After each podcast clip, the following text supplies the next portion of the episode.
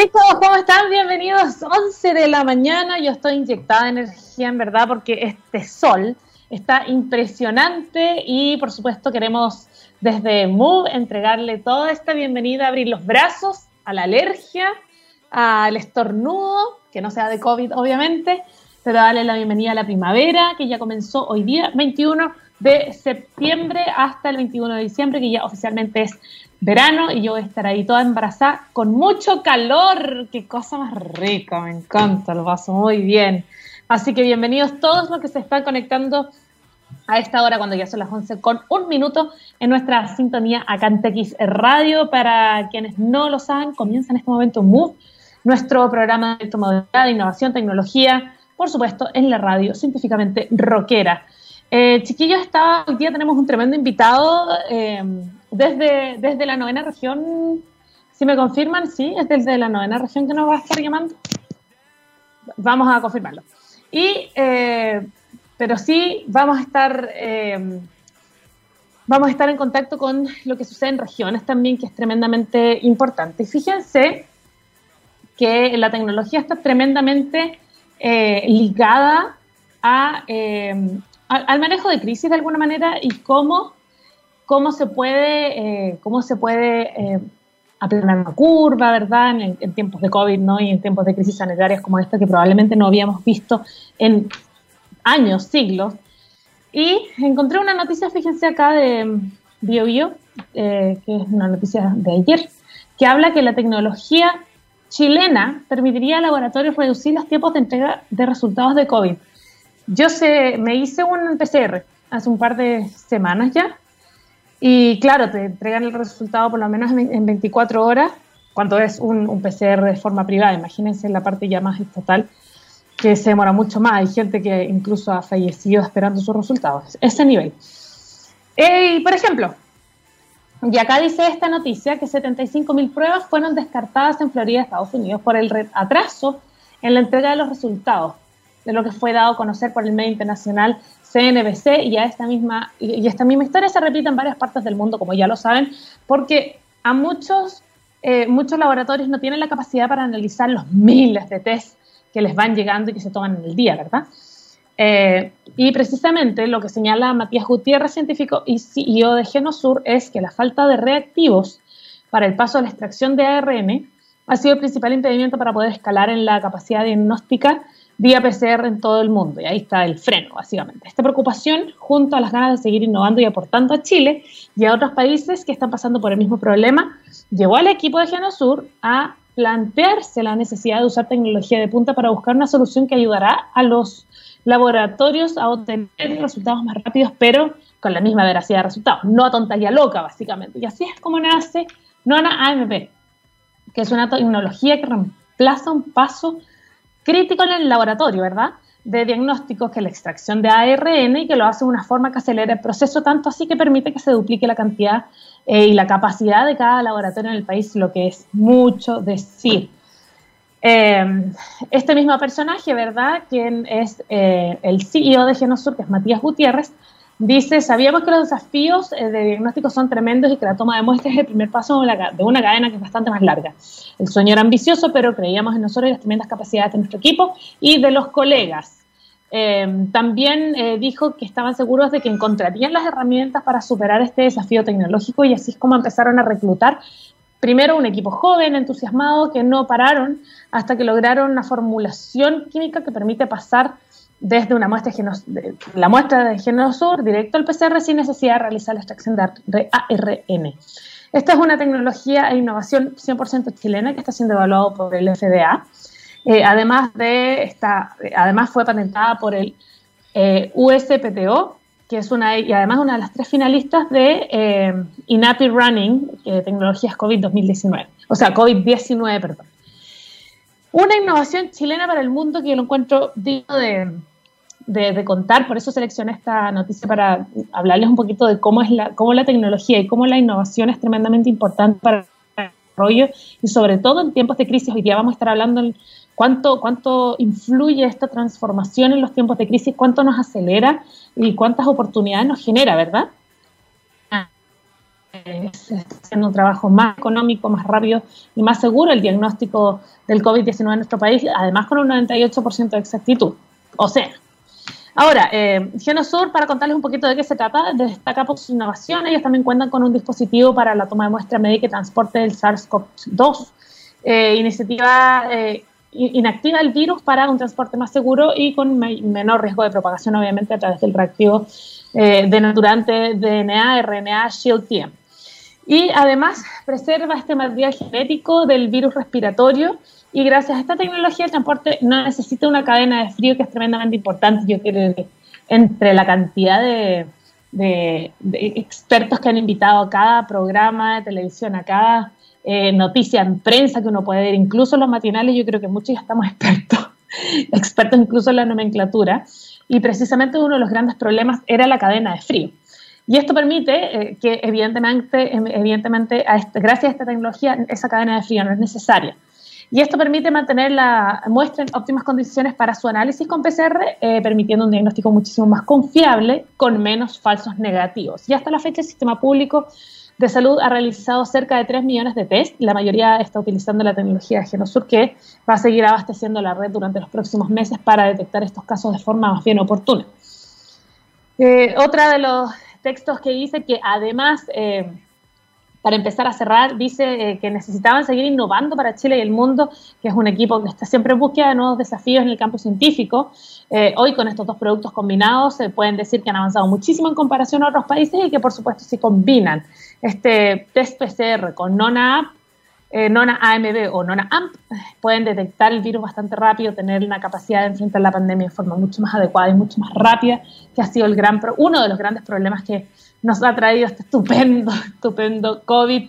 Eh, 11 ya con 8 minutos. Eh, como ya les contaba, vamos a estar hablando un poco sobre lo que les decía, que manejo de crisis en, en esta en, situaciones tan complejas como estas que no tienen precedentes y que tampoco sabemos cómo actuar, los innovadores normalmente están eh, siempre, al ser visionarios, están bastantes pasos más adelante que el resto del mundo. Entonces, e, es, el espacio para ellos para desarrollar y, por supuesto, necesitan eh, tener las herramientas necesarias eh, para que eso se lleve a cabo. Vamos a comenzar entonces. Nos vamos a ir a la música, pero antes saludamos a los nuestros, porque cuando miramos al futuro vemos a una compañía con un propósito claro en Anglo American se han propuesto reimaginar la minería para mejorar la vida de las personas. Pero ¿cómo lo están haciendo? Poniendo la innovación en el centro de todo. Y de esta forma seguirán impulsando estando a la vanguardia de la industria minera, adaptándose, buscando mejores formas de extraer y procesar minerales, usando menos agua y menos energía. El futuro está cada vez más cerca. Anglo American, personas que marcan la diferencia en minería. Y dicho esto, nos vamos a ir. Oye, qué buena canción que te pusiste, pero para empezar ya con una patada para este día martes, porque yo juro que es jueves, yo ya me confundo. Eh, esto es Arcade Fire, The Suburbs, y así comenzamos este mood del día de hoy. 11 con 9, música y volvemos. Chicos, ¿cómo están? Ya estamos de vuelta, ya 11 de la mañana con 14 minutos, si no me equivoco. Y tenemos un gran invitado y voy a confirmar lo que, eh, lo que se... Las cabras se me escapan a ratos hacia por allá. Por allá yo creo que a esta altura debe ser medio, medio la reina Peñalolén eh, se me habían escapado, pero estaban bien escapadas, porque sí nos está llamando desde eh, la región de la Araucanía. Están en Temuco Centro, por lo que tengo entendido, y le vamos a dar una gran bienvenida. Él es ingeniero civil de la UFRO, con un magíster en economía aplicada a políticas públicas, hoy también encargado de la unidad de vigilancia tecnológica del IDER UFRO. Le damos una tremenda bienvenida a Ronald Clips. ¿Cómo estás, Ronald? Muy bien, muchas gracias por la invitación, por el espacio, eh, por este espacio que se le está dando a regiones y, de conversar un poco de, esta ciudad inteligente y de cómo, cómo, el trabajo desde la universidad, de la academia y, el sector público y privado eh, estamos viendo cómo dar soluciones o, enfrentar esta crisis eh, sanitaria, sociosanitaria, me gusta denominarla a mí. Exactamente, y no solo eso, yo creo que finalmente ha, habido en términos de ciudad inteligente, como bien lo dices tú, había, había ciertos avances, pero llegó esta crisis como, venle, ahora, entonces fue como que a todos nos pilló medio, medio nerviosos, como, ¿qué hacemos ahora? Entonces, eh, creo que ha venido también a, frenar algunas cosas, acelerar otras y por supuesto eso queremos analizar contigo el día de hoy. Pero vamos a comenzar con esta unidad de vigilancia tecnológica del IDER UFRO. Eh, nació ya en el año, se crea el Instituto de Desarrollo Local y Regional de la Universidad. ¿Cuáles son sus áreas de desarrollo y cómo enfocan su trabajo? Mira, eh, particularmente eh, la, la, unidad de vigilancia tecnológica nace como parte de un pilotaje, de un, de un, de un pilotaje de observatorios laborales. ¿ya? Okay. Los observatorios laborales son una red de observatorios que están a lo largo de todo el país. Eh, creo que deben estar más o menos, yo creo que en el 90% de las regiones, ¿ya? Deben haber dos o tres regiones que, que están recién instalando. Y, y, nosotros fuimos particularmente una, una universidad que desarrolló el pilotaje y en ese pilotaje nosotros, eh, hablo de nosotros como parte del instituto, yo, no estaba trabajando ahí, eh, eh, el instituto lo que, lo que desarrolló fue específicamente tres áreas. Un área de análisis de datos primarios, que es levantamiento de información, encuesta a, a, los actores empresariales, a los actores públicos, públicos, a los actores transversales de los gremios. una unidad de datos secundarios, que es análisis de bases de datos, ¿ya? Y una tercera parte era la unidad de vigilancia tecnológica. ¿Y qué era esta unidad de vigilancia tecnológica? Era eh, hacer un análisis de macro tendencias de sectores productivos eh, enfocados en temas de empleo. ¿Qué ocurrió? Que se envió este pilotaje con estas tres áreas y eh, un poco ahí el, centralismo cumple su rol. no entendieron. Para variar. Claro, eh, la, unidad de vigilancia no, fue algo que, llamó el interés de, del nivel central. Y cuando eh, decidieron abrir y, empezar a trabajar eh, los observatorios como una política en alianzas con la OTIC, nosotros le solicitamos a eh, la OTIC con la cual estábamos trabajando en ese entonces, eh, que nosotros queríamos seguir eh, y queríamos de alguna manera decirles, miren, esto funciona, ya la unidad de vigilancia funciona y por lo tanto nosotros con el mismo presupuesto vamos a, tener las otras dos unidades que están en todo el país, todo, el país tiene observatorios laborales con unidades de datos primarios y unidades de datos secundarios. Y nosotros adicionamos una tercera unidad, que era esta unidad de vigilancia tecnológica. Esta unidad de vigilancia tecnológica lo que hace eh, es generar reportes eh, de sectores productivos, analizando desafíos tecnológicos, eh, bases de datos, entrevistando a actores claves del sector, ¿ya? Y particularmente este último reporte que nosotros lanzamos el mes de agosto es sobre transformación en tiempos de crisis. ¿ya? Un poco recogiendo lo que, lo que, lo que está ocurriendo a nivel, a nivel país, bueno, y a, nivel global. A nivel global, claro. Claro.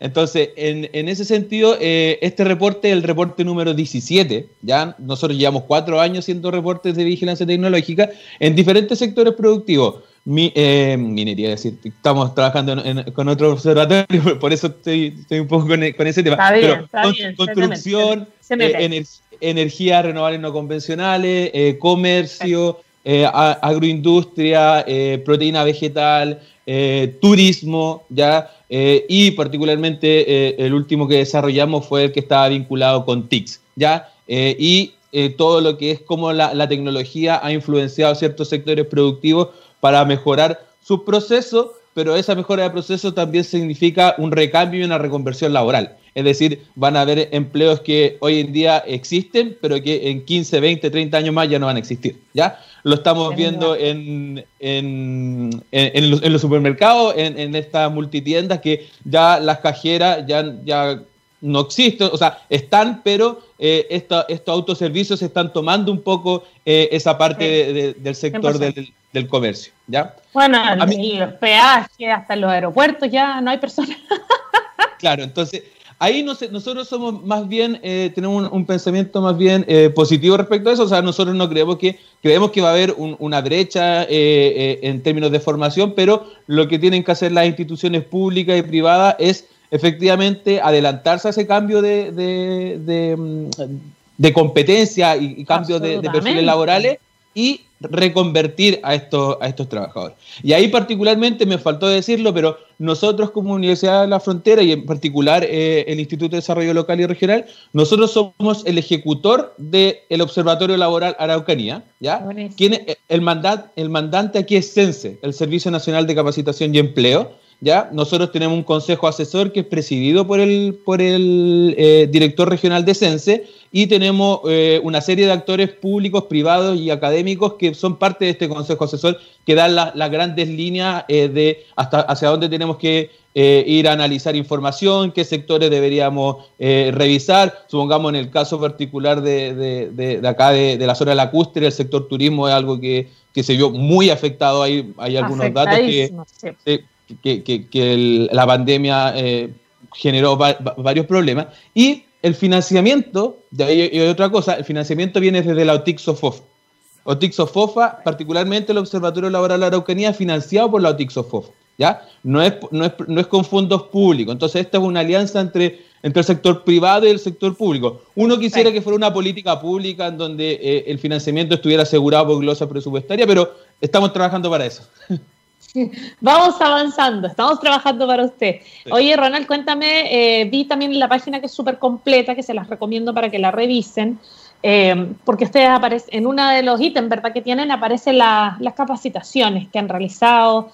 Me gustaría saber eh, eh, con quiénes trabajan, quiénes piden su una capacitación de ustedes, por ejemplo, eh, trabajan con alumnos de pregrado, de posgrado, trabajan más bien con privados, trabajan esta, con, esta área pública, generan esta alianza. Cuéntame un poquito cómo, cómo funciona a la hora de eh, ejecutar, por ejemplo, un proyecto o, hacer esta evaluación que tú bien me comentabas. Mira, particularmente el instituto tiene tres grandes áreas. Eh, una que es la unidad de estudios donde está alojado el proyecto Observatorio Laboral.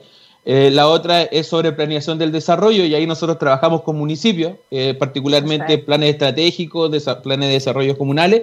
Y, ¿De toda la región? Sí, de todas las regiones. De todas las regiones. Sí, sí. Tenemos, Pega. Creo que uno, uno incluso uno de, bueno, hace ya unos, yo estoy hace cinco años, hace como unos siete, ocho años, hicieron uno en primavera, allá en Magallanes en una comuna, ya, sí.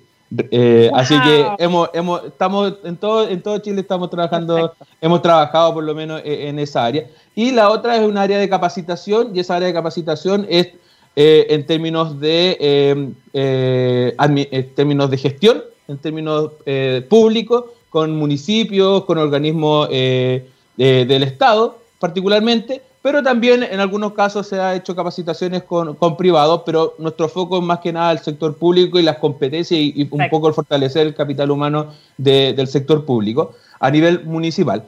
Y eh, eh, puntualmente el Observatorio Laboral trabaja, como te comentaba, con este consejo asesor, que, es quien da eh, las grandes orientaciones y donde los, la mayor, los mayores productos que tiene la Unidad de Vigilancia Tecnológica van asociados al Observatorio Laboral. Y ahí nosotros eh, hemos trabajado em, con mesas técnicas asociadas a personas en situación de discapacidad, con Senadis, a estudios sobre eh, el empleo en, el pueblo mapuche, cómo, cómo eh, se trabaja este, este tema. bueno, hoy día en la tarde igual hay un, hay un conversatorio en donde una, una colega va a hablar de eso en, el núcleo de ciencias sociales de la universidad. y el, el, otro, el otro que hemos trabajado es con el CERNAMEG ya y la serie de la mujer.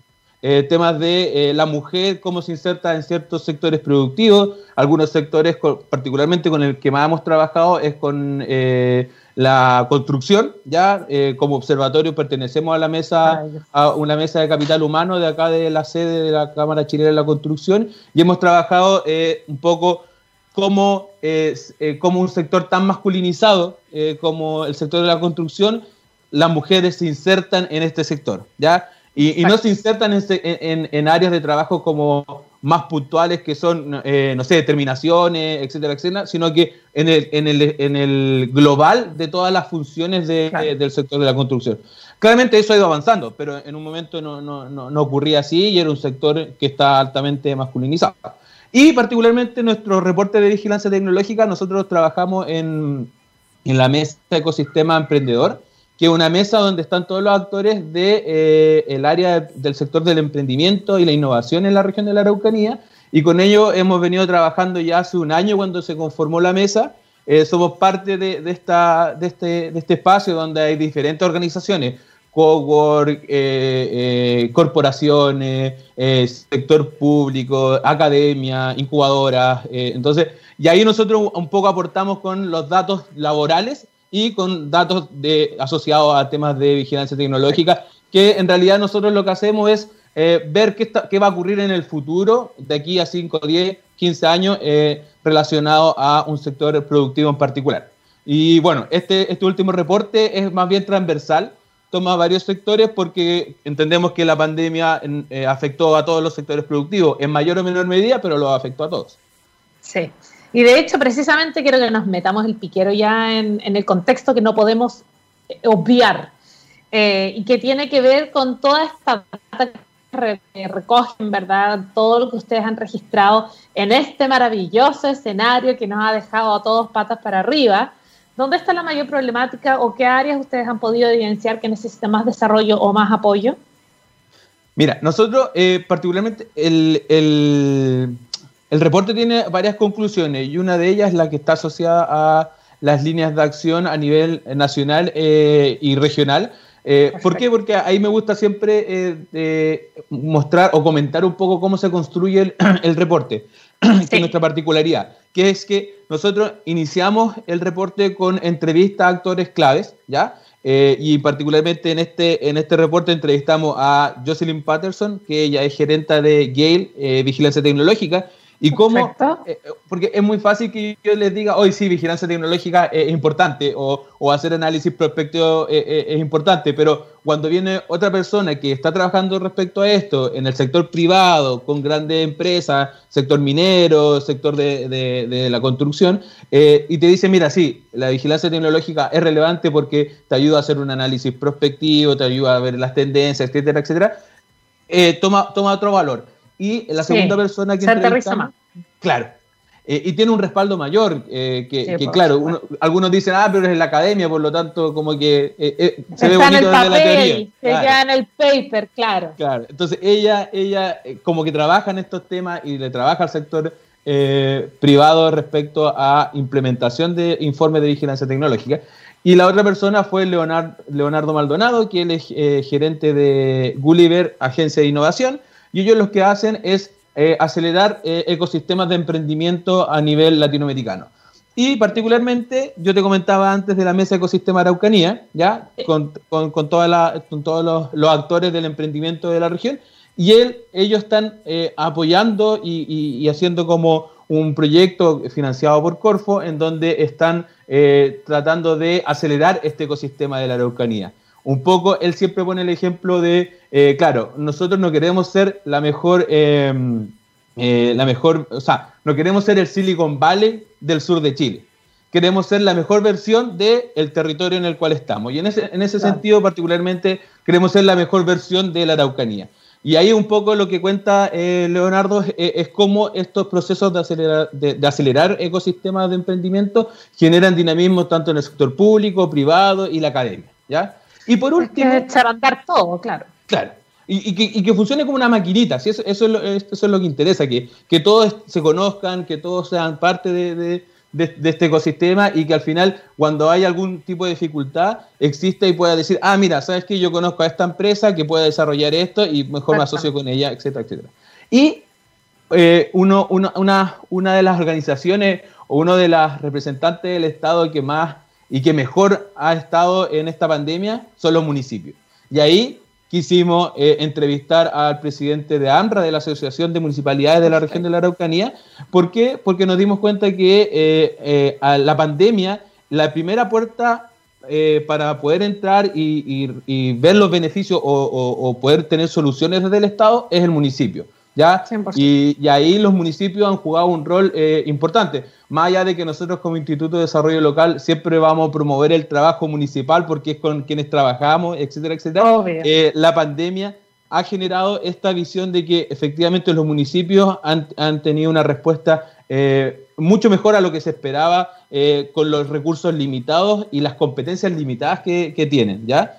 Y después pasamos a lo que es el análisis de la estadística, ya de los datos secundarios, y ahí analizamos, bueno, el tema del empleo, el tema de, la destrucción de, empleo, de, ocupados a nivel regional. Eh, los datos los usamos a nivel regional. Bueno, nosotros ahí mostrábamos en, el informe de que eh, los ocupados eh, desde el 2010 al 2020 se destruyeron más de 60.000 puestos de trabajo, ya a nivel regional. Y eso es algo que, no lo decimos nosotros, no es algo que, sino que los datos lo muestran y se muestran las una realidad. Claro, de las tasas de ocupación. Y después viene lo que es la vigilancia tecnológica, que es este análisis de información a través de esta plataforma, eh, que es una plataforma que usamos, se llama eh, Musol, que es de una empresa española, eh, Antara, y con, esa, con esa empresa, o sea, con esta plataforma nosotros revisamos diariamente páginas web especializadas, Fondo Monetario Internacional, OIT, ONU, Em, gremios, eh, cámaras de, eh, de, comercio, cámaras de construcción de diferentes países, para ver cómo ellos están enfrentando esta crisis. ¿ya? Y ahí estuvimos revisando todo este tipo de información y bueno, lo que, lo que más nos no, apareció es que eh, la economía hoy en día está en crisis, eso no, no, se puede negar, y lo que se va a necesitar es un, reforzar el trabajo colaborativo dentro de la organización y entre las organizaciones. Eso va a ser eh, primordial para poder salir de, en, una época post pandemia, eh, para que las empresas puedan, eh, puedan generar nuevos, em, nuevos empleos o se puedan generar nuevas empresas. Para ello, la colaboración va a ser muy importante. ¿ya? y lo otro es el liderazgo de las autoridades, tanto políticas a nivel regional, nacional, pero también los liderazgos de los gremios. Los liderazgos de los gremios también va a ser relevantes para poder fortalecer eh, la economía y un poco generar eh, mayor empleo eh, y, que estos gremios se den cuenta que en realidad trabajan de, trabajando de manera colaborativa van a poder trabajar de manera, de manera mejor con el sector público, con el sector privado y también con la academia. O sea, tú comentabas lo que la innovación que se está haciendo empresarial, lo más probable es que ahí mucho, mucha de la, de la base que, de, lo que tú hablabas viene desde la academia porque se han hecho investigaciones y ahí eh, es primordial tener esa, esa, alianza entre lo público y lo privado y lo académico. Y eh, el consumo local también va a ser algo para revitalizar la economía. O sea, eh, comprar local, comprar en, el negocio de barrio, eh, que, y que los negocios hoy en día, el sector comercio sobre todo, se eh, asocie a el uso de aplicaciones web, el uso de aplicaciones móviles, para poder tener una experiencia logística en donde el consumidor quizás ya no va a querer salir tanto a comprar. ¿Por qué? Por miedo a contagiarse. Está evitando, lo está, evitando, como de Claro. Eso te quería preguntar porque, eh, sobre todo en el área, eh, si vamos a hablar de, de, las, de, las, brechas digitales, por cierto, que existen en, muchas partes, imagínate eh, en regiones más aún probablemente. quería preguntarte un poco, ¿cómo han visto ustedes esa parte, esa, esa parte del desarrollo? porque es medio fácil que los supermercados, estas grandes cadenas, ¿verdad? Estas grandes eh, empresas de retail que se suban rápido a un, carro tecnológico porque probablemente van a tener los recursos para hacerlo, ¿no? Eh, pero la, parte más que era precisamente donde diste en el clavo, el negocio de barrio, el negocio de la esquina, cuando no tiene de repente, porque nunca lo ha necesitado, pero hoy día no se puede quedar abajo de ese tren, porque bajarse de ese tren implica que no, no va a tener ventas y probablemente va a implicar que va a tener que quebrar y así. Eh, ¿Cuáles son para ti las oportunidades que has logrado ver, según todo lo que ustedes registran, eh, de una situación tan compleja como el COVID. Oportunidades, porque los desafíos ya sabemos que son muchísimos después de todo lo que, lo que nos has contado sobre toda esa, eh, esa cantidad de desempleo que existe, eh, puestos perdidos, ¿verdad? Puestos eliminados probablemente, pero hoy día enfoquémonos en las, en las oportunidades, qué es lo que tú has visto y cómo se han subido al carro, probablemente a este carro tecnológico que hoy día se ha transformado en una necesidad para subsistir. Eh, ¿Cómo lo has visto tú allá en, la región desde, desde la desde el, esta, de esta, vigilancia que ustedes hacen? Mm. Mira, eh, particularmente quiero, quiero presentar un dato que eh, es relevante un poco para, para reforzar lo que tú afirmas que efectivamente toda esta, eh, y lo voy, a, lo voy a poner con un ejemplo, ¿ya? El ejemplo particular es el teletrabajo. O sea, nosotros estamos cada uno en, nuestro, en nuestros hogares, trabajando, y estamos conectados, y está bien. Pero eso solo lo pueden hacer eh, ciertos sectores productivos y también solo lo pueden hacer cierto, eh, ciertas organizaciones con un nivel. De, tamaño de empresa. Y hay una encuesta que nosotros realizamos eh, a nivel regional a más de 360 empresas, y que no es representativa de la región, pero de estas 360 empresas, eh, tan solo el, eh, el 12% de las microempresas implementaron teletrabajo. El 12% de las microempresas. De, esa, de estas 360 al 12%. Nada. El, nada. nada. El 15% de la pequeña empresa implementó teletrabajo, de estas 360 empresas. Y el 50% de la mediana empresa implementó teletrabajo. Pero si tú te vas a las empresas grandes, eh, acá esto es un dato de la región, si tú te vas a las empresas grandes, el 86% implementó teletrabajo. ¿Ya? Entonces, claramente, muchas de las, muchas de las, de, la, de las herramientas tecnológicas, de las modalidades de trabajo con, asociadas a la tecnología, están vinculadas a grandes empresas, empresas a grandes organizaciones, eh, pero las pequeñas y medianas empresas no tienen la posibilidad de implementar esto porque algunas son porque tienen muy pocos trabajadores, porque en realidad eh, muchas están asociadas al sector comercio, por lo tanto tienen que estar de manera presencial eh, y no pueden, no pueden quedarse en sus casas. Entonces, hay, un poco para reforzar lo que, lo que tú comentabas, y ahí las oportunidades que se, que se ven, particularmente es que eh, hoy en día la economía del conocimiento va a ser relevante. O sea, hoy en día al tener conocimiento, el manejar cierto tipo de plataforma es algo que va a tener que las empresas adaptarse a ello, ¿ya? Muchos de los comercios de barrio que estaban asociados a eh, eh, empresas de delivery eh, o a aplicaciones como pedidos ya, esas empresas no tuvieron tanto impacto en un periodo de, no sé, paso dos o tres, en donde no había cuarentena, pero sí había un poco de movilidad, esas empresas no tuvieron problema. Pero quienes tuvieron que adaptarse a estas tecnologías de logística y de distribución, sí tuvieron un periodo de mucha eh, baja demanda. ¿Por qué? Porque al final la gente optaba por eh, comprar en el comercio que tenía asociado algún, alguna especie de... Que te entregaba la facilidad, básicamente. Y ahí yo quiero eh, destacar un, proyecto que se llama Compro en Temuco, Compra en Temuco, ¿ya? que es de la, está impulsado por, bueno, varias organizaciones, pero particularmente quien lo lidera es Araucanía Digital, que es un, es una, es un proyecto eh, que es financiado por, por Corfo y también eh, eh, ejecutado por la SOFO de acá de, la región. Y ellos están haciendo aplicaciones o están haciendo una plataforma para que pequeños comercios puedan vender a través de esa página web. ¿Ya?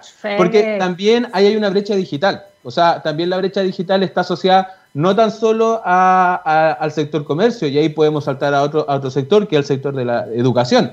Eh, zonas donde en la, en la, región no hay conectividad, no llega el internet. Eh, el ejemplo que salió, no sé, en la, en la televisión hace. Me acuerdo, de la chica que estaba en el techo. En San Ramón. que todos acá, lo vimos. Acá al lado, en, Padre de las Casas, en la comuna Padre de las Casas. Entonces, esa brecha eh, hoy en día es un desafío y sorry que lo diga, pero eh, me hablabas de oportunidad, pero también hay que hablar de los desafíos, un desafío para eh, el sector eh, tecnológico, para el sector de las telecomunicaciones, para el Ministerio de Transporte y Telecomunicaciones.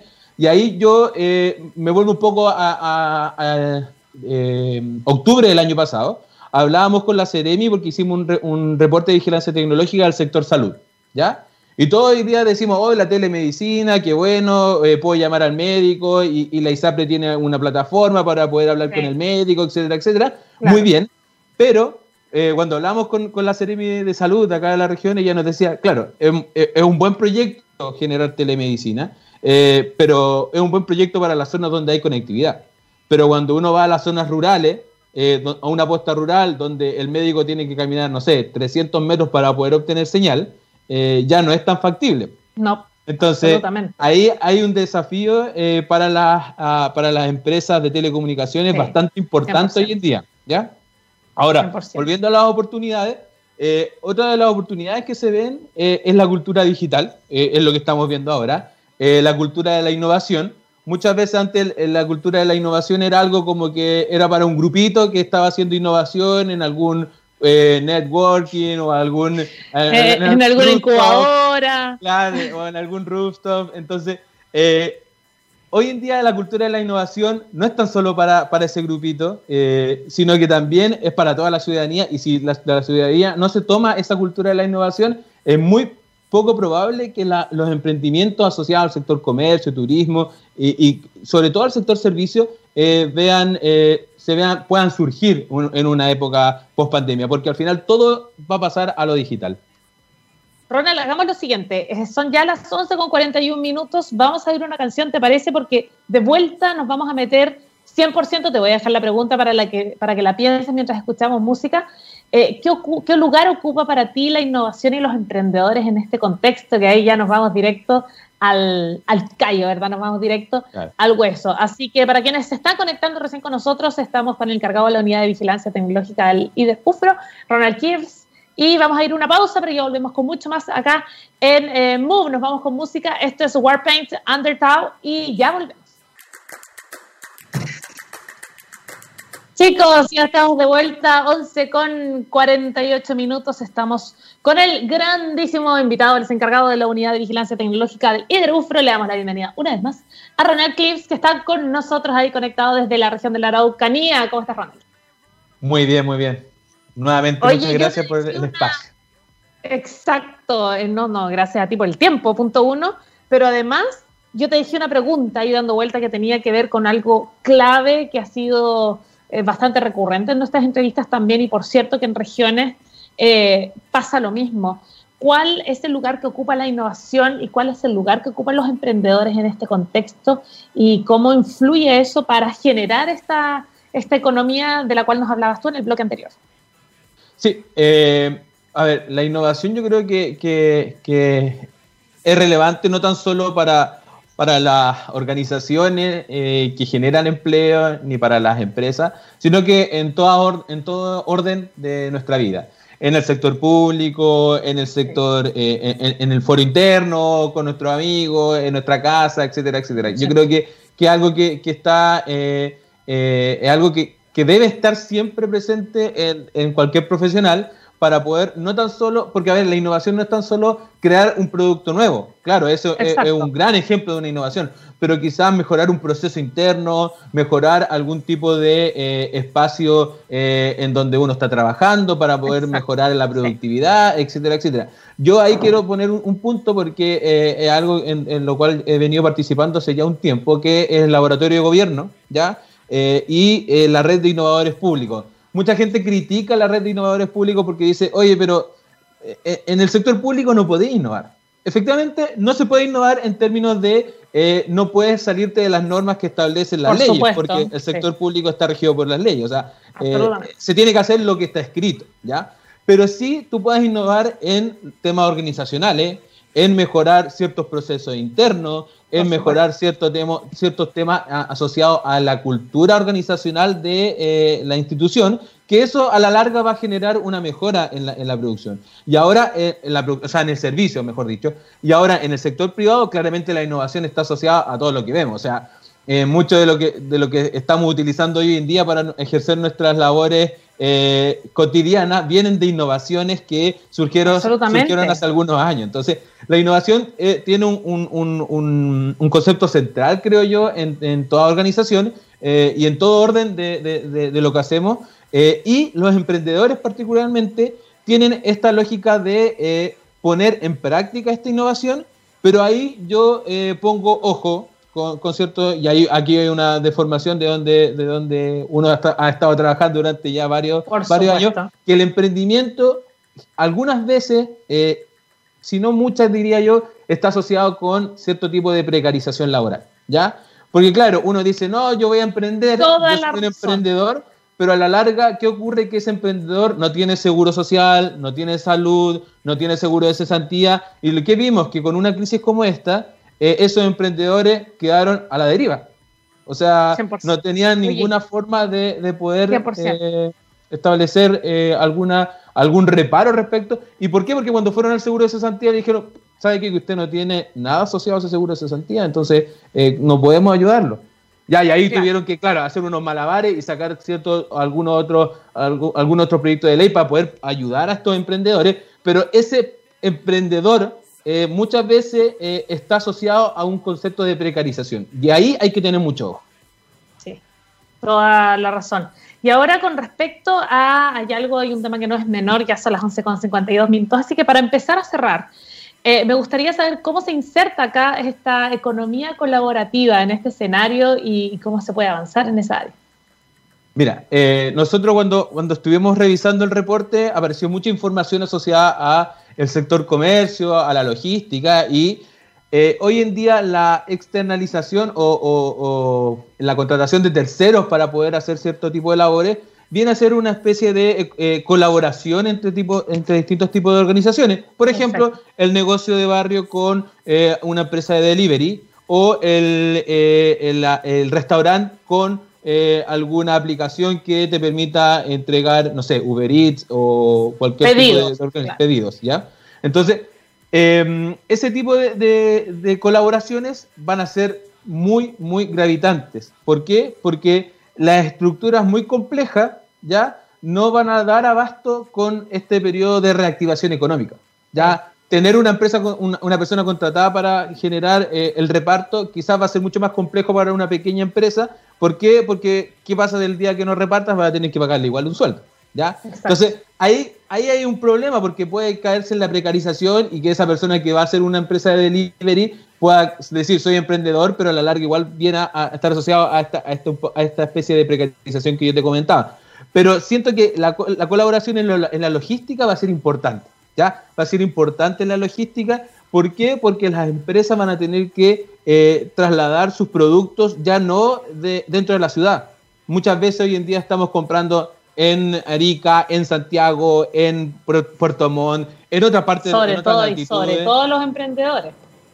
Ya, que, mucha gente traía ropa desde afuera y, la, vendía acá en, el país y, también después la tenía que enviar a, regiones o enviar a Santiago, etcétera, etcétera. Entonces, yo creo que la logística va a ser algo bastante eh, esencial en el, en el futuro. Eh, ya es esencial ahora por el, por el tema de de la movilidad de los productos, ¿ya? Y en términos de los servicios, va a ser tratar de eh, cómo las organizaciones eh, pueden enlazarse de acuerdo a las necesidades que tenga un emprendedor o una empresa, ¿ya? ¿Por qué? Porque la, economía post pandemia, por decirlo de alguna manera, va a estar asociada mucho a eh, el miedo a el vínculo o a salir. ¿Por qué? Porque mientras no tengamos una vacuna, eso no, no, no, va a ocurrir, ¿ya? Y, eso y aún así, quizás hasta con vacuna, quizás cómo hacer. Claro, entonces yo creo que eh, la colaboración dentro de las organizaciones va a ser importante y dentro de, los, de los ecosistemas emprendedores de cada una de las regiones, comunas, etcétera, etcétera, va a ser eh, igual importante. Entonces, yo apuntaría a esta colaboración con grupos que se articulen, ya grupos que se articulen para poder generar, si yo no, si yo quiero entregar un servicio y, me falta algún producto o algo con quien asociarme, tener la red de contactos para poder suplirlo. Perfecto. Primero que todo, queremos agradecerte desde TX Radio y, por supuesto, desde nuestro programa. Agradecer tu tiempo, aclararnos tantas dudas y de verdad eh, poder eh, hablar desde el punto de vista de, lo que sucede en las regiones, lamentablemente en un país tan centralizado como este, es muchas veces difícil, pero nosotros también queremos ser un, aporte, un poroto y, poder contar lo que sucede no tan solo en la región de la, de la, Araucanía, también en otras regiones. Así que muchas gracias por tu, por tiempo y por, haber, por tu disposición y por haber estado con nosotros.